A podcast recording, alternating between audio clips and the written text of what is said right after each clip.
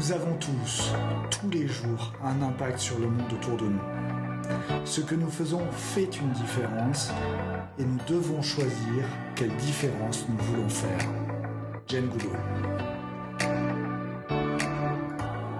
Bonjour, bonjour et bienvenue dans l'émission Bâtisseurs de monde, le podcast des dirigeants qui veulent choisir leur impact relationnel.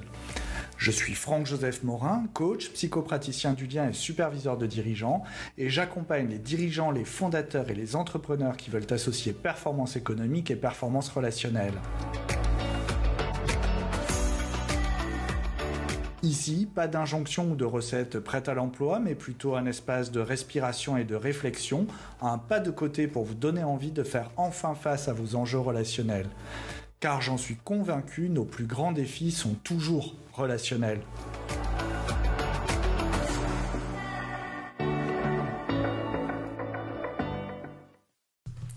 Vous l'aurez compris à travers nos épisodes précédents, qu'il s'agisse de se représenter le mycélium relationnel de nos organisations, de savoir ce que nous injectons dans les relations à travers nos instants de contact, de créer une dynamique relationnelle d'engagement ou bien d'identifier les toxines relationnelles à l'œuvre dans nos entreprises, il est important de faire un pas de côté, de prendre un, moment de recul, de prise de hauteur. C'est ce que nous appelons un moment de supervision.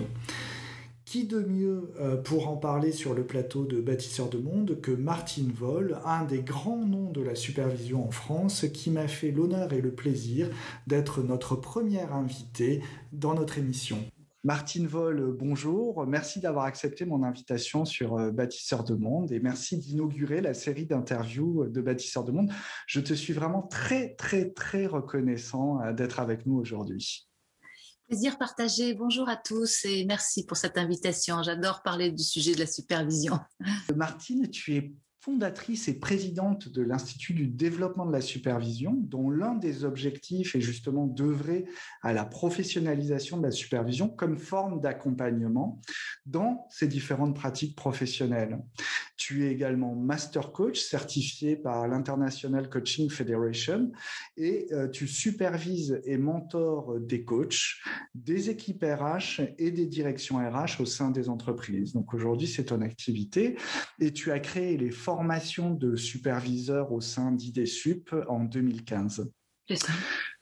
Tu as également de nombreuses activités bénévoles, parmi lesquelles, dans le champ professionnel des métiers de l'accompagnement, tu as été présidente de l'International Coaching Federation France de 2006 à 2008. Alors pour ceux qui ne le sauraient pas, l'ICF, c'est une des très grandes associations de coaching au niveau mondial. Et euh, tu as été également récemment euh, présidente de PSF, la Fédération des superviseurs professionnels de 2018 à 2021 je précise que tu es encore membre du conseil d'administration de PSF, au sein duquel tu œuvres à la visibilité de la supervision auprès de tous les publics. Est-ce que tu as quelque chose à rajouter à ce formidable parcours? Oui, il est vrai que finalement, en parallèle de ma vie professionnelle, euh, j'ai toujours eu une activité bénévole importante. Donc c'est vrai que les années 2000, c'était euh, la mise en place du coaching, la structuration, la compréhension, la professionnalisation des métiers. Donc en 2006, j'étais présidente d'ICF et j'ai eu envie d'avoir le même euh, engagement en 2015 en investissant au sein de, de PSF, l'association des superviseurs en France. On aura l'occasion d'y revenir pour qu'il y ait un espace pour les professionnels de la supervision, de partage, de d'échange, un endroit pour penser. Et en parallèle, ça m'a permis, en tant que présidente de, PSF aussi, de, contribuer à quelque chose qui nous tenait à cœur, nous, dans la profession, c'est la mise en place d'un syndicat interprofessionnel des métiers de l'accompagnement, coaching, supervision, mentoring, etc., qui s'appelle le CIMAX. Donc, euh, j'ai participé à la mise en place du CIMAX avec d'autres. Et aujourd'hui, je suis aussi administratrice euh, du CIMAX. Et, qui est la défense des métiers de l'accompagnement, leur donner une reconnaissance auprès des pouvoirs publics. Donc là, c'est une autre mission, peut-être plus politique, sur, euh, sur la défense des métiers et la compréhension des métiers professionnalisation et reconnaissance des métiers de l'accompagnement. Tu ne dois pas manquer d'activité en ce moment. Alors Martine, comme tu le sais, euh, le podcast Bâtisseur de monde, c'est le podcast des dirigeants qui conjuguent euh, performance opérationnelle et performance relationnelle. Euh, c'est le podcast des dirigeants qui cherchent à choisir leur impact relationnel. Donc on parle mmh. beaucoup des dirigeants et aux dirigeants. Et justement, chaque jour, les dirigeants d'entreprise se confrontent à leurs espaces de solitude et d'impuissance. Qu'ils ou elles dirigent de grandes entreprises ou des PME, euh, qu'ils aient fondé leurs entreprises ou pas, chaque jour amène son lot de décisions impossibles à prendre, d'actions complexes à mettre en œuvre, de conflits à réguler euh, entre associés ou entre collaborateurs, tout en continuant à porter la responsabilité de l'entreprise euh, auprès des pouvoirs publics, justement, et à incarner celle-ci auprès de tous les publics internes et externes je ne sais plus qui a dit il faudrait être fou pour être dirigeant. Au-delà de ces tâches qu'on pourrait dire classiques, régulièrement, des études sont publiées et des articles nous alertent sur le niveau de souffrance des dirigeants qui ne cesse d'augmenter. Les symptômes physiques et psychiques sont nombreux, euh, maux de dos, insomnie, stress permanent, déséquilibre entre la vie professionnelle et la vie personnelle et j'en passe. On peut imaginer d'ailleurs que la crise sanitaire actuelle n'arrange rien, bien au contraire. Bref, les dirigeants ont aussi besoin qu'on prenne soin d'eux, même si souvent eux-mêmes peuvent être dans le déni et ne pas demander d'aide. Heureusement, des dispositifs d'accompagnement comme le coaching sont de plus en plus connus des dirigeants. Tu y as travaillé au sein d'ICF et euh, ceux-ci acceptent de s'appuyer de plus en plus sur une personne extérieure à leur organisation pour travailler leurs limites et la régulation de leurs performances. Aujourd'hui, cependant, on sent qu'il y a besoin d'autres dispositifs, des dispositifs qui, font qui vont au-delà de la recherche de performance, donc des dispositifs à côté du coaching, pour répondre aux besoins de respiration, de réflexion et de prise de hauteur de ces dirigeants. La supervision est un de ces dispositifs et je te remercie d'être avec nous pour en parler. Hmm. C'est intéressant dans, ce que tu dis. Euh, il y a des mots qui m'ont euh, attrapé euh, comme dirigeant, comme souffrance. Pour, ma part, j'ai été dirigeante avant d'être coach. Donc la solitude du dirigeant, la souffrance du dirigeant m'a amené à, créer un service qui était le coaching à l'époque. Parce que je me disais qu'avec un coach, j'aurais peut-être pas plus ou moins bien réussi, mais j'aurais peut-être, je me serais moins fatiguée. Donc le coaching euh, a eu du sens. C'est pour ça que j'ai apporté ce service pendant longtemps. Et là, euh, au-delà du coaching, euh, je me suis mis, parce que j'avais de la seniorité dans le, coaching, à être sollicité pour être superviseur. Et dans une autre vie, j'avais bénéficié de superviseur, de supervision à l'époque où j'étais dans un métier social. J'étais éducatrice et dans les métiers sociaux, nous avions de la supervision.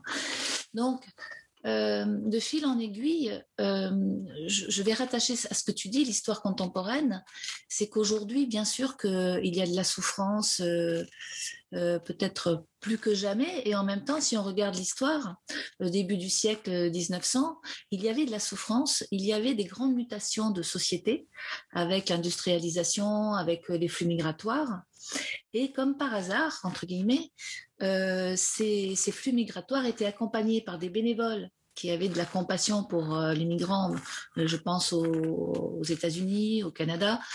Et il y avait de la supervision, des gens rémunérés, qui a été mise en place pour offrir un espace de réflexion à ces bénévoles qui s'occupaient des autres. Et puis, euh, parallèlement, les travailleurs sociaux qui, passaient beaucoup de temps à s'occuper de la souffrance des autres, à, essayer de, remettre en selle, à redonner du sens, de l'énergie. Euh, il y a eu les casework, il y a eu euh, les études de cas, et puis plus tard l'arrivée de la psychanalyste, de la psychanalyse, où les psychanalystes sont dit on a besoin aussi nous d'un espace de recul pour parler de nos analysants. Donc, on voit bien que à un moment, l'histoire a besoin de certaines formes d'accompagnement et que l'histoire se répète. Et aujourd'hui, après ces 25 ou 30 ans de, coaching et qui, qui gardent tout son sens, on s'aperçoit que non seulement la supervision, elle est utile au coach aussi, comme elle a été utile aux psychanalystes, elle est encore euh, aux psychologues, aux travailleurs médico-sociaux, et elle est utile aussi peut-être à des personnes qui sont en première ligne. La supervision est souvent considérée comme on s'occupe des professionnels d'accompagnement qui, eux, accompagne un public. Et là, pourquoi la supervision arrive maintenant en première ligne auprès des managers, des RH, des directeurs des ressources humaines? Parce qu'il y a une complémentarité avec l'approche coaching qui vise le développement de la performance, qui a un côté résolutoire, alors que la supervision va permettre d'accéder à d'autres finalités que nous allons voir pendant, pendant l'interview. Du coup, je ne sais plus si j'ai répondu à la question.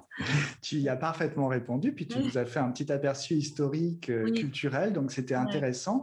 Mais justement, euh, afin d'y voir un petit peu plus clair, parce que moi, je remarque dans ma pratique que les dirigeants ne savent pas trop euh, faire la différence entre coaching et supervision. Qu'est-ce qui est de l'ordre du coaching? Qu'est-ce qui est de l'ordre de la supervision?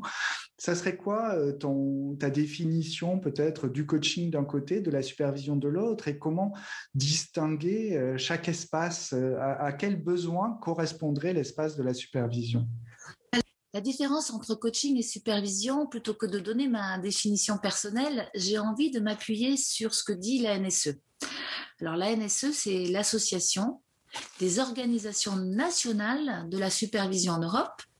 Et si je les cite, euh, la NSE dit tous les métiers peuvent bénéficier des apports de la supervision dès lors que celle-ci apporte un regard spécifique sur les interactions entre les personnes, leur activité professionnelle et l'organisation.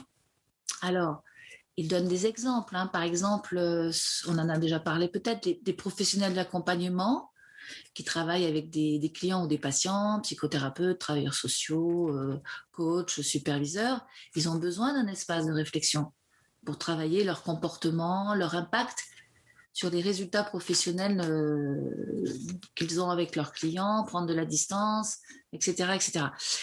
La supervision s'adresse aussi à des stagiaires de formation professionnelle qui ont besoin d'intégrer des compétences spécifiques et des savoirs, des connaissances. Et la supervision, selon toujours la NSE, elle, s'intéresse aussi euh, à la supervision des organisations et des équipes professionnelles, travailleurs sociaux, coachs internes, RH, managers, dirigeants, qui veulent mettre en lumière la face cachée de leur culture, de ce qui est devenu implicite dans leur rapport à une réalité, perception subjective, rapport au pouvoir, à la mission, au rôle.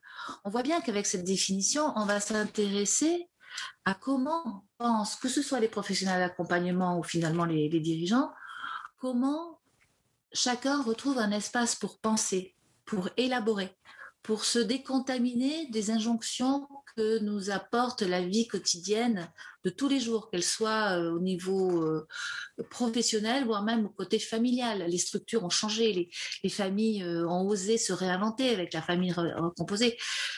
tous nos faits de société nous amènent à nous réinventer. À quel moment on prend le temps et on prend de la distance pour penser?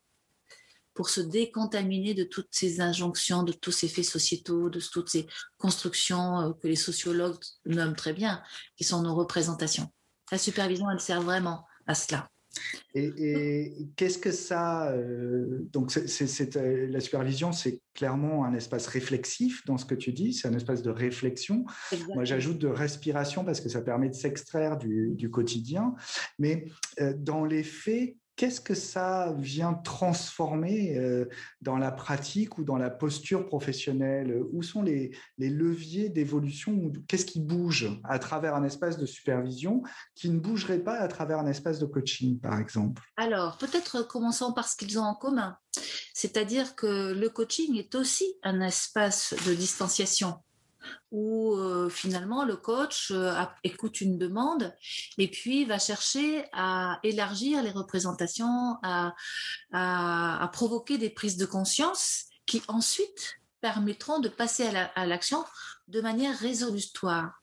C'est-à-dire que le coaching est aussi apparu à un moment où il y avait besoin de développer des comportements nouveaux dans des contextes incertains déjà il y a 30 ans, euh, parfois inédit, et euh, d'apporter de la créativité avec des comportements nouveaux. Il y a quelque chose de résolutoire dans le coaching.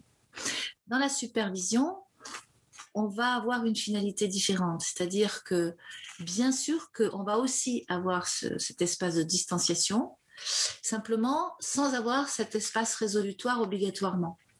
C'est-à-dire que on remet en circulation, Edgar Morin parle, j'adore, de la boucle affect-pensée, pensée-affect, c'est-à-dire qu'on va vraiment s'offrir un espace pour prendre en compte nos affects, nos complexes, euh, notre histoire de vie, qui nous sommes, pour l'accueillir peut-être grâce au superviseur, mettre des mots sur ce qui nous agite en nous de manière plus ou moins implicite, plus ou moins inconsciente, qui apparaît dans certaines situations pour les remettre en, élaboration. Tu parlais de réflexivité grâce à la pensée. On va prendre, on va se prendre soi-même comme objet d'étude, on va prendre soi-même sa pratique comme objet d'étude, on va la repenser. Et en la pensant, on s'aperçoit qu'il y a un effet sur notre affect qui se dissout. Et ce qui était problème, peut-être devient solution, se dissout. Et on n'a pas ce côté résolutoire à tout prix dans la supervision. Euh, j'aime bien la manière dont tu le poses, le côté résolutoire plutôt du côté du coaching et le côté euh, vraiment réflexion, euh, réflexivité. Donc c'est à la fois la, réflexion sur soi-même, mais également la réflexion du miroir, on pourrait dire, sur sa propre, sur sa posture et sur sur sa vie et sur ce qui vient nous impacter. Autant on peut le comprendre dans le dans le dans le champ des métiers de l'accompagnement, en quoi ça vient permettre de développer le professionnel de l'accompagnement qui est en nous, autant euh, euh, dans le monde de l'entreprise, dans le monde des dirigeants, c'est peut-être plus flou, c'est peut-être moins, euh, moins effectif ou en tout cas moins compris. Comment est-ce que, quelles sont les spécificités de la supervision de dirigeants? L'intérêt de, la supervision de dirigeants, je, pourrais en avoir pour la pratiquer avec un certain nombre de dirigeants qui ont déjà eu dans le passé des coachings hein, d'ailleurs, c'est euh, ce côté ouverture. C'est comme une compagnie d'investissement mutuel, que ce soit avec son superviseur, y compris en groupe, pour offrir cet espace réflexif. Euh, comment les dirigeants forment leurs pensées dans le feu de l'action? Ça, c'est le côté réflexif. Comment se prennent-ils pour résoudre les problèmes qu'ils rencontrent? C'est de s'apercevoir que dans euh, un côté rétroactif, s'apercevoir que dans leur expérience, ils ont développé des savoir-faire. Donc, non seulement ils peuvent ouvrir leur esprit euh, et leur cœur à la compréhension de ce qui bloque, et ils peuvent aussi ouvrir leur esprit et leur cœur à la compréhension de ce qu'ils savent déjà faire pour qu'ils aient vraiment des points d'appui et comment ils peuvent réinvestir ces savoirs qu'ils ont créés eux-mêmes dans leur activité. Les savoirs, on peut les acquérir parce que justement, on va, écouter ton podcast qui va être une source de, de connaissances et de réflexion. Euh, parce que quelqu'un extérieur à nous, c'est l'hétéroformation, nous apprend et nous apporte. Et puis, ces savoirs, on peut les acquérir par nous-mêmes, parce que nous pouvons apprendre nos propres expériences. Et pour les dirigeants, ça va être très important de justement pas être dans le résolutoire orienté futur, ça va être aussi important d'être dans cette boucle de réflexivité pour avoir des lectures différentes de ce qu'ils viennent de faire et qu'ils puissent la réinvestir, eux, dans leur futur à leur manière. Oui, ça m'évoque l'expression ouvrir l'éventail des possibles. Oui. Euh, et, euh, peut-être, parce que ce que tu viens de dire m'inspire, c'est que, et peut-être qu'ils vont le faire aussi avec une meilleure compréhension de leur affect, de leur complexe. Hein. N'oublions pas que la supervision, elle a aussi un support psychanalytique qui ne travaille pas du tout euh, sur les transferts. On n'est pas des, thérapeutes, on n'est pas des analystes. Pour autant, on peut travailler aussi avec les, transferts, avec des choses qui ne se mettent pas en mots parce que c'est dans notre inconscient, mais qui pour autant peuvent nous empêcher de penser. Et les superviseurs qui veillent aussi à ces zones aveugles, à ces, euh, non-dits à peine exprimés, qui sont encore en creux, euh, va aider euh, à travailler quelque chose qui n'est pas forcément dans la demande, comme en coaching, on travaille uniquement avec la demande de nos clients. En supervision, on va aussi aller chercher des choses qui ne sont pas dans la demande pour trouver ces zones aveugles et les réinjecter dans la réflexion, dans cette conversation. C'est pour ça que je parle de compagnie d'investissement mutuel. Une très belle expression. Euh, concrètement, les dirigeants sont euh, la plupart du temps euh, formés à la recherche de performance, non seulement pour eux-mêmes, mais aussi pour leur organisation, pour leurs équipes. Donc, euh, toute une partie de leur travail consiste à rechercher les espaces de performance. En quoi la supervision, en quoi l'espace de supervision peut les aider à venir nourrir cet espace de recherche de performance? Alors, ce sera peut-être une performance indirecte au risque de provoquer, euh, je pourrais peut-être dire que ce n'est pas le sujet de la performance, la supervision. Ça ne veut pas dire qu'ils n'auront pas de performance à l'issue de ce travail. C'est euh, la performance est une injonction de, de, nos temps modernes. Je pourrais parler du temps plus vite, plus fort, plus performant, etc. Ça va être aussi de de reprendre la distance par rapport à cette euh, notion de performance. La supervision va nous permettre de réfléchir à cette notion-là que tu nous apportes sur un plateau. Et c'est en réfléchissant sur cette notion de performance que le dirigeant va pouvoir s'apercevoir qu'il euh, va trouver des solutions qui ne répondent pas non plus directement à la performance, pour autant qu'ils vont créer de la valeur ne soyons pas naïfs, nous sommes dans un monde où les entreprises que nous créons, que les dirigeants managent, euh, ont pour principe la survie au minimum, et puis bien sûr la croissance et le développement. Et que ça devient une spirale infernale de course à la croissance, au développement, à la compétition. Et c'est ça qui étouffe la, la capacité à penser, à élaborer. Donc, la supervision, c'est un lieu de retour au calme pour pouvoir redécider plus tard. C'est un sas. C'est une belle vision euh, de l'évolution possible de nos sociétés. Et en tout cas surtout euh, je trouve que tu, poses bien les sources d'épuisement et donc d'impuissance et de solitude euh, dont on pouvait parler en, introduction. Est-ce que tu aurais des, exemples de, cas concrets à partager avec nous pour que nos auditeurs puissent peut-être s'identifier ou voir en quoi ça les concerne? Oui, je, pourrais en avoir plusieurs. Euh, déjà, peut-être un, exemple de, supervision euh, de dirigeants euh, qui ont profité d'un espace collectif. C'était plusieurs dirigeants ensemble. déjà, qui osent, devant des pairs, exprimer leurs difficultés, leur angoisse telle euh, personne parlant de, de son rôle de dirigeante euh, alors qu'elle fait partie du holding et qu'il va y avoir une fusion euh, ou un rachat d'entreprise. Et l'angoisse des, des, postes qui vont être perdus, euh, des emplois euh, supprimés, euh, des réorganisations de l'âme de l'entreprise, par exemple, qui, qui, a, qui a existé pendant 100 ans, 120 ans, qui va fusionner avec un, un grand groupe qui a, qui a une autre peut-être vocation, donne de la survie à son entreprise. Pour autant, il y a bien cette conscience que des choses vont disparaître et qu'il y a des deuils à faire avoir déjà un espace avec son superviseur ou avec des pairs, d'exprimer, d'être entendu, et de pouvoir verbaliser sans autre intention que de verbaliser, va mettre en place ce processus affect, intellect, intellect, affect. Et la personne aura déposé un fardeau pour pouvoir mieux se repositionner ensuite. C'est exactement comme nous, les professionnels de l'accompagnement. Il y a cette usure professionnelle, il y a ce découragement, il y a l'anxiété. Nous sommes des êtres humains. Pourquoi? Parce que nous sommes dirigeants, ou accompagnateurs, euh, nous, nous serions épargnés par l'anxiété ambiante. Nous avons à élaborer cette éco-anxiété. Aujourd'hui, on parle de nouvelles maladies comme l'éco-anxiété, avec des ressources qui se raréfient. Nous sommes dans un vaste monde, bien plus grand que nos propres entreprises.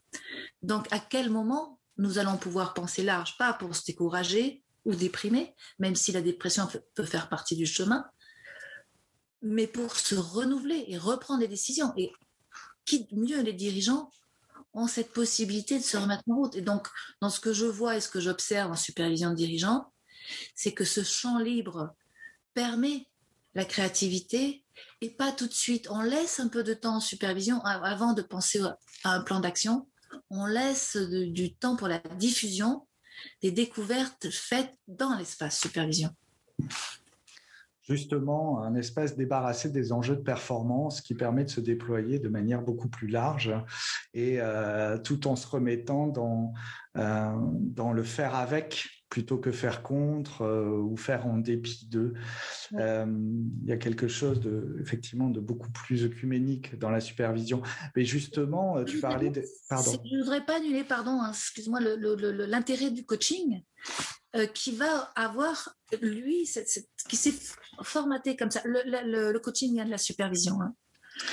c'est issu de, la forme, c'est un petit cousin ou un petit-fils, je ne sais pas, où à un certain moment, il y a besoin aussi d'avoir un espace où on va aller designer ensemble à partir de la prise de conscience dans l'espace coaching. On va designer, OK, comment tu vas faire? Parce que faire réfléchir sur des idées concrètes de ce qui pourrait être fait va aussi avoir tout son sens. Et la supervision a un autre impact, a un autre effet très différent, on vient de le voir. Très différent et en même temps, j'entends complémentaire. C'est-à-dire, ça répond pas forcément aux mêmes besoins. Mais ce que je peux entendre aussi à travers ce que tu, ce que tu viens de dire, c'est combien euh, tous les dirigeants ou, les dirigeants pourraient penser que leur seul besoin, c'est un besoin de performance.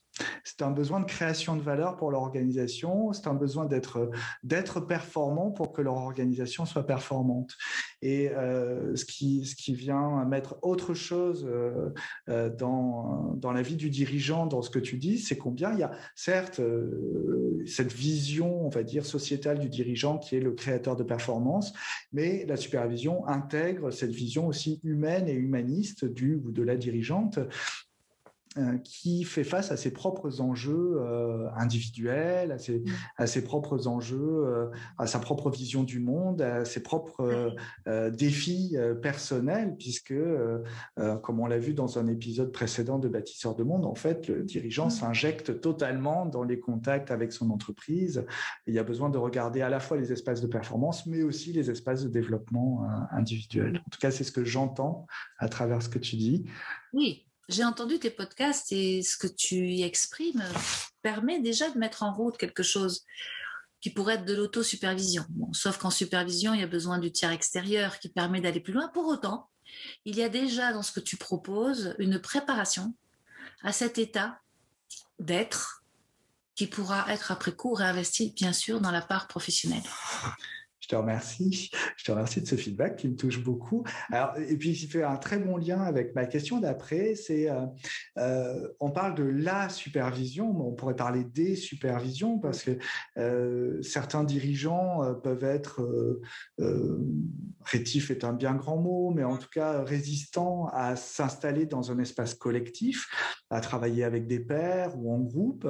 Est-ce que la supervision individuelle, c'est quelque chose de possible aussi? Quand est-ce qu'il vaut mieux de la supervision individuelle ou de la supervision collective? Est-ce qu'il y a des différences entre les deux euh, pour l'individu, on va dire?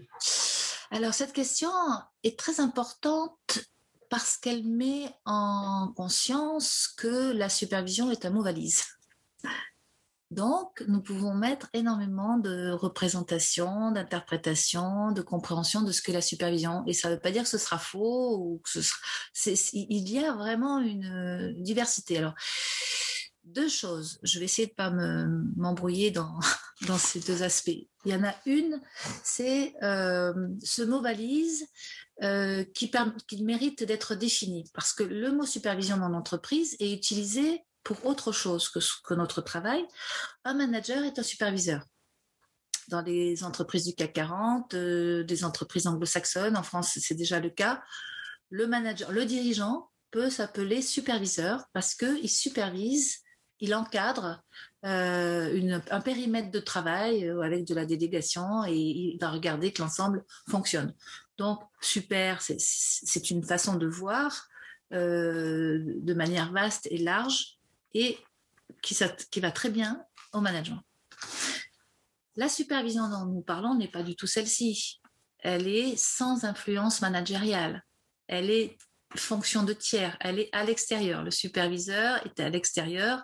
Il n'a pas de fonction managériale et il vient voir euh, avec une personne ou, un groupe ce qui pourrait être mis en conscience, ce qui pourrait être décrypter, décoder de ces injonctions dont on parlait, comme l'injonction de performance ou l'injonction d'aller vite.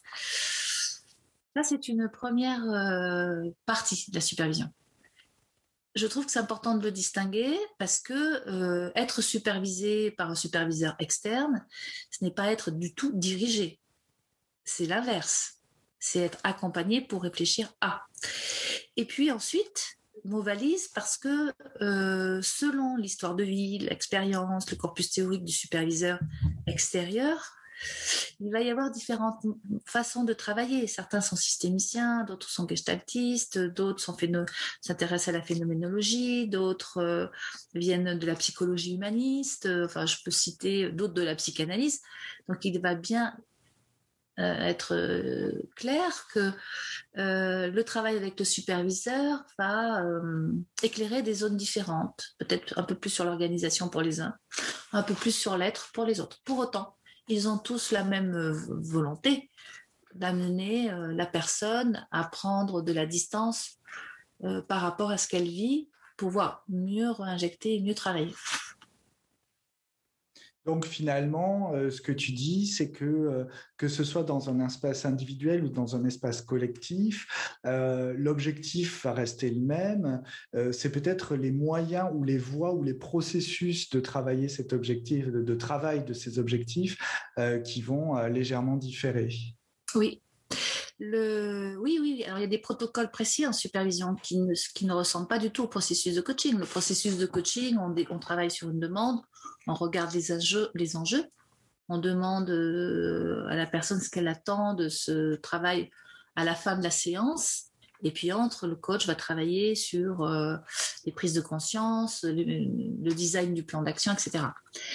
Le, le, coaching dans sa forme contemporaine, parce qu'il y a 30 ans, euh, le coaching et la supervision étaient peut-être les mêmes, puisque euh, le coaching est issu du travail de la supervision qui mmh. existait déjà dans d'autres champs, plutôt médico-social ou, dans le monde de l'éducation. Mmh. Là, la supervision est rentrée dans l'entreprise et elle s'est adaptée à des besoins la supervision, euh, que ce soit euh, en collectif ou avec un superviseur, elle va s'appuyer sur des dispositifs qui existent depuis longtemps. Je pense par exemple en collectif au, processus que ont créé monsieur et madame Balint dans les années 1930, euh, où ils ont été pionniers de l'intelligence collective, très en, mise en valeur actuellement. Pourquoi? Parce qu'ils réunissent euh, Madame Balint, elle venait du monde socio-éducatif avec les études de cas, donc euh, elle avait un protocole déjà. Monsieur Balint, euh, avec la psychanalyse qui tient compte du transfert, ils, mettent en scène des, personnes, des participants, et ils sont dans une dynamique de regard croisé. Donc ils ont un processus très précis de supervision on appelle ça de l'analyse de la pratique, mais l'effet mmh. de la supervision. Et euh, chaque participant, avec un protocole très clair, va euh, donner son point de vue. Et ils ont mis en place la possibilité d'élargir des points de vue. C'est pour ça que euh, un espace de supervision collective pour les dirigeants va être aussi enrichi du point de vue de ses pairs. Bien entendu que le superviseur va toujours continuer à avoir ce rôle de, de tiers pour observer ce qui se passe, analyser ce qui se passe, analyser les demandes et, remettre en circulation euh, ce qui a été déposé par les participants mmh. à partir d'exposés d'un des dirigeants. Donc tu parles de, tu parles là de processus, tu parles de, de, protocole de travail. Euh, euh, toi aussi, euh, enfin, tu as participé à l'élaboration de, certains protocoles de travail et de certains processus. Et entre autres, tu as créé la boussole de la supervision. Je trouve que c'est un outil formidable de repérage et, de travail. Est-ce que tu, tu, pourrais, en quelques mots, nous décrire cet outil et nous expliquer en quoi il, il vient orienter, en tout cas structurer, étayer le travail de supervision? Alors oui, c'est un, outil que j'ai créé à partir de ma propre euh, réflexivité. Quand j'ai voulu créer l'école euh, pour les superviseurs, euh, je me suis dit, mais je supervise depuis 2003, on était en 2015, et je me disais, mais finalement, si je regarde en arrière, quelles sont les demandes des personnes qui viennent en superviseur, qu'ils soient coach interne, externe, DRH À l'époque, je me suis dit, mais finalement, il y a trois sortes de demandes. Il y a la demande classique qu'on connaît en supervision, c'est-à-dire qu'il y a une situation, j'ai besoin de prendre du recul par rapport à cette situation. Je vais voir mon superviseur. J'ai besoin de l'analyser d'un point de vue systémique, comprendre ce qui se passe chez le client ou ce qui se passe dans, mon équipe, dans mes équipes. Ou bien euh, je suis affectée par cette situation, elle m'éprouve, elle me fatigue et j'ai besoin d'un œil extérieur peut-être qu'il y a une zone aveugle qui a été touchée, euh, mon affect se réactive, je, ne sais plus penser les choses. Et donc, j'ai besoin de, retrouver mes compétences pour retourner euh, travailler. Donc ça, c'est 80% des demandes en supervision. Pour autant, euh, je me suis aperçue qu'il y avait aussi d'autres demandes qui étaient plus sur le geste professionnel. Par exemple, un coach il a appris à l'école euh, comment on, travaille en coaching. Euh, les managers, ils se sont parfois formés sur le tas. Certains ont fait des, grandes écoles, mais la formation sur le tas est très importante. Et c'est ça qui est intéressant, c'est-à-dire qu'entre le geste professionnel appris, les savoirs, les connaissances que j'ai pu acquérir, ça pourrait être de la supervision didactique, mis en situation avec des situations réelles, comment je fais la part des choses entre ce que j'ai appris et la réalité.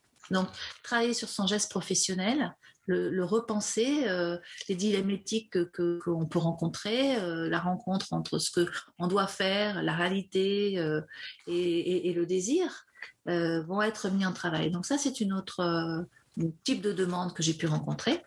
Et puis aussi, j'ai rencontré des demandes qui sont indépendamment du geste professionnel et des situations. C'est moi, en tant qu'être, ce besoin de travailler sur soi, et le besoin aussi, en fonction des cycles de vie euh, que je rencontre, ben, j'ai plus ou moins envie de faire ce travail. Il y a une usure professionnelle aussi qui peut être là. Il y a un contexte qui devient difficile, tu en parlais beaucoup dans l'introduction et on, est en plein dedans, l'anxiété, des choses comme ça. Je veux reprendre du souffle, je veux reprendre de l'air, je veux me retrouver. Alors, il y a des matériaux qui peuvent arriver qui sont des matériaux de l'inconscient. Je répète, un superviseur n'est pas un thérapeute n'est pas un psychanalyste, n'est pas. Euh, pour autant, ces matériaux, le superviseur peut les accueillir pour les remettre en circularité, y compris dans la part professionnelle. Donc c'est ça la boussole de cette période. C'est comment on peut, le superviseur peut analyser les demandes pour repérer euh, entre derrière la demande officielle quel est le, projet euh, non officiel mmh. de travail et la boussole, elle sert à se repérer. Et je la partage, c'est-à-dire je la donne euh, au, je la donne volontiers au client parce que lui-même va aussi pouvoir entretenir ce travail initié en supervision, entretenir. J'entends encore dernièrement en supervision quelqu'un qui démarrait la supervision et qui disait oui euh, c'est bien beau tout ça, on va vivre un moment collectif très très important, puis après on va retourner au travail, ça va faire comme d'habitude, on va reprendre nos habitudes. Non, non, on met en route des choses qui, sont des forces euh, implicites que nous avons en nous. Mmh. Elles vont travailler en nous, elles vont faire travailler notre inconscient, elles vont nous ouvrir et on peut l'entretenir. La boussole, elle sert à ça. Mmh. Oui, j'entends euh, combien la boussole, elle permet de, de, de, travailler les trois champs que sont le geste professionnel, euh, la prise de hauteur par rapport à la situation et le développement personnel. Est-ce que ça m'évoque cette, cette histoire de mettre en route des forces internes? C'est aussi combien euh, le dirigeant va pouvoir vivre une nouvelle expérience dans la supervision qui est justement d'arrêter de chercher la performance et plutôt de se regarder fonctionner dans ces trois champs-là. Et c'est en ça que je trouve que la boussole de la supervision est un véritable, euh, un, véritable outil réflexif, euh, même avant que la supervision ait commencé, c'est très intéressant. Euh, on arrive bientôt à la fin de cet entretien, mais j'ai encore deux petites questions. comment est-ce que tu verrais l'avenir de la supervision? Tout à l'heure, tu nous as fait un historique. Maintenant, on se projette vers demain. Bah, c'est-à-dire, je disais tout à l'heure que l'histoire se répète. C'est à un moment pourquoi on a besoin de tel type d'accompagnement plutôt qu'un autre? Et je pense que dans nos temps actuels, euh, d'éco-anxiété, je reprends ce terme parce qu'il est très large, d'urgence euh, à la performance, euh, d'urgence parfois même à la survie de, de nos entreprises, le dirigeant peut être seul. Je pense que la supervision va se développer aussi parce que de plus en plus de personnes sont, formées au coaching, ont accédé à, la posture de coach, ont accédé euh, au principe même du coaching qui, veille à l'autonomie, qui veille à la responsabilisation. Donc, euh, la, compétence humaniste, a grandi, il y a une appétence, il y a une aspiration à retrouver du sens, à remettre de l'humain dans les systèmes, dans la vie. C'est une manière de lutter contre l'usure professionnelle. Et la supervision, qui n'a pas d'intention, qui n'a pas de finalité autre que celle de, d'aider à cette prise de distance, qui aide à trouver une juste proximité par rapport à, ses pairs, par rapport à ses collaborateurs, par rapport au système dans lequel on travaille, a de plus en plus de sens. Nous aurons de plus en plus besoin de supervision. J'aimerais apporter de la simplicité à cette notion c'est le mot euh, est ambigu, c'est un mot valise, mais il est aussi, euh, on n'est pas des super-héros, Superman ou Superwoman. Euh, le superviseur n'est pas un être supérieur qui détiendrait des savoirs cachés et puissants. Au contraire, il y a beaucoup d'humilité. Et en revanche, cette intention de remettre en, processus des processus qui remettent de la circularité tête, cœur, corps, avec les autres, avec une dimension systémique, pas tout seul sur sa planète, avec les autres, va avoir du sens. Donc, hmm. euh, voilà.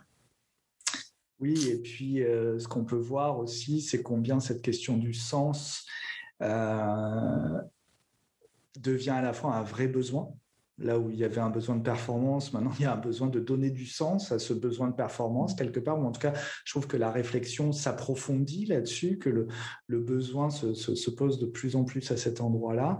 Et puis, pour euh, retrouver ou reposer ce, ce sens-là, il y a besoin de temps, il y a besoin d'un espace de retrait, un espace justement de réflexion, de respiration, dans lequel on peut euh, euh, remettre du sens. Donc, je trouve que la supervision, enfin, sous ton, impulsion, là, dans ce que tu dis, combien la supervision peut être cet espace dans lequel on va répondre aux besoins de remettre du sens pour soi et pour les autres. Assez paradoxalement. Hmm. Je, prends du temps pour, euh, je me laisse du temps pour euh, peut-être en gagner derrière, hein. hmm. mais c'est très paradoxal. oui, je prends du temps, même si l'injonction c'était aller vite. Hmm. Je, je, à ce que tu dis je prends du temps et euh, tu, me fais penser par ces derniers mots, je prends du temps pour ralentir hmm, dans un monde qui me demande d'accélérer. On sent une, euh, un, décalage hein, entre euh, des exigences et des injonctions et des besoins. En fait, c'est intéressant ce que tu poses. C'est le vide et le plein, pareil. notre monde est tellement plein, accueillir le vide. Pour, mais ce serait un vide fécond, créateur, un vide fertile. Fertile. Merci beaucoup. Est-ce que tu aurais envie de rajouter quelque chose? Grand plaisir de partager avec toi euh, tes questions et, tes suggestions et ton positionnement euh, met en circularité euh, ma propre réflexion. Donc, c'est un temps d'échange. Puisse-t-il être supervisant? Ce serait une belle fin. C'est euh, Idriss Aberkan qui parle de euh, l'économie de la connaissance et qui dit que c'est mm.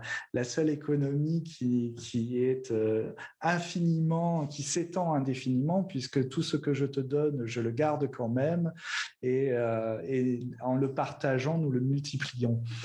C'est extraordinaire.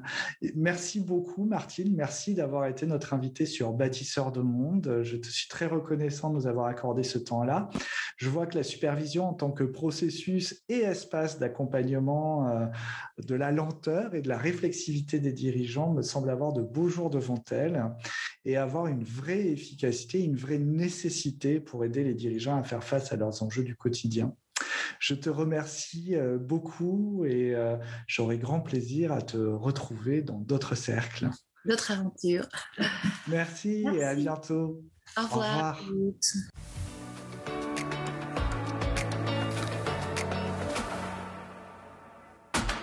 Merci d'avoir écouté cet épisode de Bâtisseur de Monde. Si vous a plu, n'hésitez pas à laisser un commentaire. Également, si vous désirez que Bâtisseur de Monde traite un sujet ou une question en particulier, utilisez les commentaires ou envoyez-moi un message à frank at mycelium-consulting.com. Vous pouvez retrouver tous les épisodes de l'émission en vous abonnant à la chaîne YouTube de Mycelium Consulting ou à Bâtisseur de Monde sur vos plateformes d'écoute préférées, Deezer, Spotify, Apple Podcast, SoundCloud. Nous pouvons aussi nous retrouver sur le site internet de Mycelium Consulting, www.mycelium-consulting.com. En attendant, je vous donne rendez-vous dans 15 jours sur vos plateformes de streaming en audio ou en vidéo pour continuer à explorer votre impact relationnel.